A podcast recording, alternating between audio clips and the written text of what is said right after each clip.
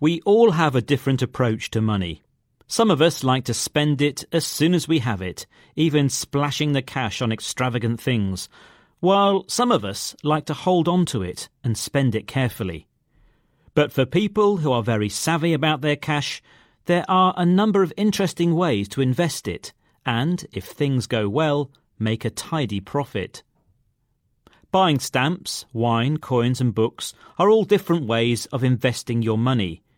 It comes with risks, but can be thrilling as hopefully you watch the value of your investment rise. However, you need to know what you're doing, and making your fortune is not guaranteed. If you're happy to take a gamble, then one of the most well known ways of investing is by buying artwork. By purchasing a painting and holding on to it, its value can increase by a handsome sum. But of course, it's only when you sell it do you feel the financial benefit? Some people get quite lucky, particularly when they don't expect to make any money. There are stories of people buying a painting in an antique shop for peanuts, only to find out it's actually worth thousands of pounds. Investing in art appears to be a hobby for the rich, but not always.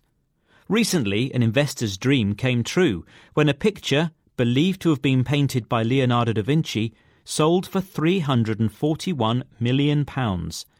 He had bought it about 60 years ago in an auction for just £45, thinking it was only painted by a follower of Da Vinci. Of course, this is a rare story, and investing in artwork is not a guarantee to make you a millionaire.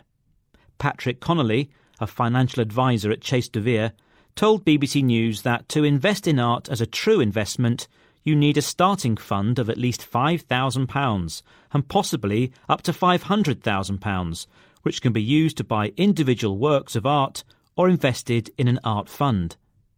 He feels investing in art is too risky and recommends their clients not to invest in it because the downsides outweigh the upsides.